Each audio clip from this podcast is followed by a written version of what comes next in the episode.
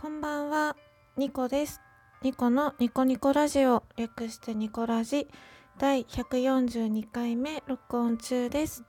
私のパソコンは今、2019年1月16日16時40分を指しております。インフルエンザが大流行中ですが、皆様体調の方はいかがでしょうか？ニコです。はい、この番組は私情緒不安定系トーカーのニコが日々つれづれなるままに思ったことを12分間つぶやいている独り言番組でございます。情緒が不安定なので番組内でのテンションの上がったり下がったりが激しいのですがもしよろしければ12分間最後までお付き合いいただけると嬉しく思います。そしてこんな番組をいつも聞いてくださってる皆様ありがとうございます。はい、今日は、えーと、3本立てでお話ししたいと思います。まず1つ目、えーと、前回ですね、まあ、衝動的に ラジオを撮ったんですけれどもその際、えーと、皆様、えー、とダイレクトメールとか励ましの言葉とかあと私の番組をツイッターに上げてくれたり、まあ、リアルタイムでコメントできなくてごめんっていうようなリップねいただいたり、まあ、いつもこう仲良くねしていただいてるトーカーさんたちがいろいろと励ましてくれてすごく嬉しかったしで自分の中でそのこういう気持ちになるのは私だけなのかなって思ってたらまあそうじゃなくて他の方たちも、まあ、そういう風になることあるよとかそんな気持ちに急になったりする時あるよねみたいなあの肯定してくれるような言葉をたくさんいただいてあ私だけじゃないんだなって思うと安心しましたね。なんか私だけじゃないんだってその他大勢というか大多数の中にいるとあのなんとなく自分が肯定されているようなあの気持ちになるんですよね。自分を肯定する材料の一つとしてなんだろうみんなもそうなんだって思えるっていうかみんなもそうだよって言ってもらえたり自分だけじゃないんだって自分だけが自分一人だけがそう変じゃないんだみたいななんか肯定してもらえるような安心感がありますよね。うん、でまああのまあ前回の配信が、まあ、突然ね寂しい気持ちに襲われるっていうような内容でお話しさせていただいたんですけれどもこの寂しいっていう気持ちを表に出すことっていうのは私の中で結構タブーだったんですよ。うん、あの私両親が共働きで兄弟はいたんですけど兄弟ともそんな、うん、兄ともそんなに仲いい方じゃなくて年も離れててで鍵っ子でまあ一人で夕飯食べたり、まあ、一人で、えー、と学校から帰ってきて鍵を開けてまあ、過ごすみたいな時間が多くてで本当は寂しかったんですよ。それがまあ小学2年生とか3年生ぐらいからそんな生活だったので、まあ、8歳とかです。なんかね、うん、8歳ぐらいの頃からそういう感じだったんですけど本当はね寂しかったんですよ。一人でご飯食べるのも寂しかったし一人でテレビを見てるのも寂しい時があったしで私の、まあ、年代的にというか、まあ、地域的にも私の友達の、えーと、お母さんお父さんは割とその共働き世代が少なくてまあお母さんは家にいるっていう友達が多くてで鍵っ子っていうのもちょっと珍しいなんか感じだったんですねあまり周りにいない。うん、だから友達との環境友達と自分の環境を比べて余計ねなんか寂しいなって思ったりしたんですよ。でもそれをその8歳の頃の自分は親に寂しいって言えなくて子供ながらにあの言ったところで現状が変わるわけじゃないっていうのが理解できてたし、まあ、言ったところで親が仕事辞めて一緒にいてくれるとも思わなかったし、うん、結構もうあのずっとその鍵っ子になったのはまあ小学生の頃だったんですけど幼稚園の頃とかももう働いてたので親がですね。うん、でまあその寂しいっていう言葉を口に出しても現状は変わらないからじゃあどうしたかっていうと寂しくないっていう風に強がって強がることでその寂しいっていう気持ちを抑え込むことで、えーと、なんとかその現状を耐え抜こうとした 耐え抜こうとした自分が何かそういうふうに親に訴えても変わらないし寂しい気持ちはずっとその消化することはできないって思ったからその気持ち自体に蓋をしてなかったことにしたらうんあんまりそういう感情に振り回されないで済むって思ったんですね。でそうやって強がることを小学生の頃から覚えて本当は寂しいのに寂しくないって強がることでしか乗り越えることができなかったんですよね。うん、そうだからタブーだったんですけどなんか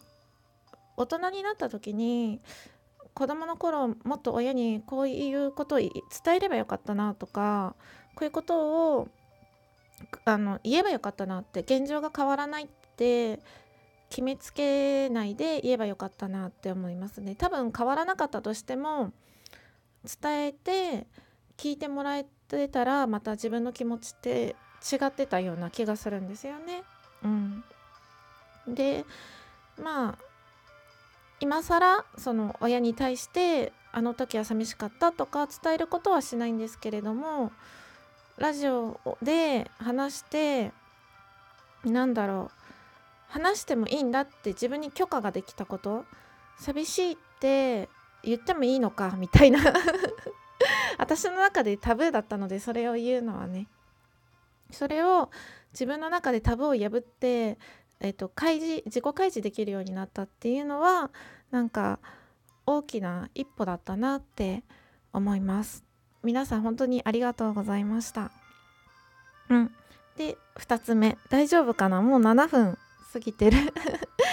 2つ目。と最近ですね。仕事でミスをしてしまって。うん。でまあ落ち込みましたね。なんか自分の能力の低さになんかもう自分でもなんか自己嫌悪に陥ったり。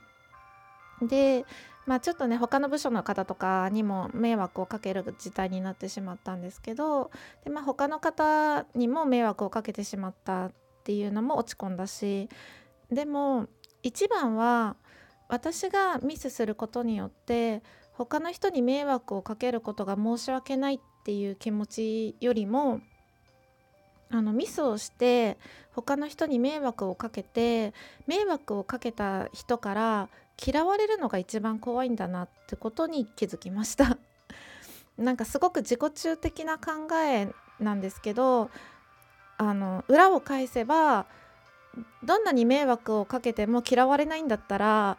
失敗とかミスとかをそんなに恐れないんだろうな私ってことに 気づきましたね。うん、一番怖いのは迷惑をかけることっていう常識的な答えじゃなくて私が一番恐れていたのは嫌われることだったんだっていうまた自分の自己中さに気づいた 出来事でした。はい。そうミスして迷惑かけてごめんなさいよりもミスして迷惑かけてああもう嫌われた冷たくされるかもっていう恐怖心の方が私は怖くてそれで誰にも迷惑をかけたくないんだな嫌われたくないから迷惑をかけたくないんだなっていう気持ちが自分は強いんだなって気づきましたね。はい、あってえーと、3つ目、えーと、メイクの話をずっとしたかったんですね。でなんか私メイクって別にあの会社に行くために毎日ほぼ毎日してるし結構義務的な感じだったのでうんすごく好きってわけでもなかったんですよ。まああのしたら顔色とかも変わるし顔も変わるからテンションがちょっと上がるんですけどすごく好きとかじゃなかったんですけどあの30代になるとメイクにめちゃくちゃ助けられるんですよ なんかファンデーションありがとうみたいないろんなことを隠してくれてありがとうみたいなそう本当にありがたいですよね。あのファンデーションとかコンシーラーとか。で年齢を重ねてからの方がメイクは楽しいんだってことに気づいて結構顔の変化があるんですよね。メイクした後とオフオフとうんとする前とした後、うん、同じこと何回も言ってる。であの私キャンメイクとかセザンヌとかあのプチプラのメイク用品もよく使うんですけどその2つの違いというか私の中での使用感の違いをお話ししようと思っててあのキャンメイクは練り物？なんかクリームチークとかのが私はすごく相性が良くてあの色落ちしないんですよね。全然あの持つ長時間発色良くて色落ちせずに持つんですよ。でチューブに入ったアイシャドウとかもあるんですよキャンメイクって、うん、そういうのもすごく持ちが良くて。であの逆に粉粉物、うん、粉っぽいあのチークとかアイシャドウとかは私の場合はすぐあの落ちてしまうんですねキャンメイクは。多分下地のファンデーションとか下地とかの関係もあるのでみんながそうとは言い切れないんですけれどでセザンヌは逆に粉物の発色と色持ちがいいんですよ。うん、であのー、セザンヌが出してるあのクリーム型のなんだろうハイライトとか私合わなかったんですね。すぐ色落ちするしなんか変に光ってしまったりとかしたんですけどセザンヌはあのアイシャドウとかあの粉っぽいもののチークとかが私はすごく色持ちも発色も良くて長時間綺麗についてくれるなっていう感想です。はい、そんなこんなで12分経ちそうです。最後までお付き合いいただいてありがとうございました。ゆっくり休んでください。また次回、バイバーイ。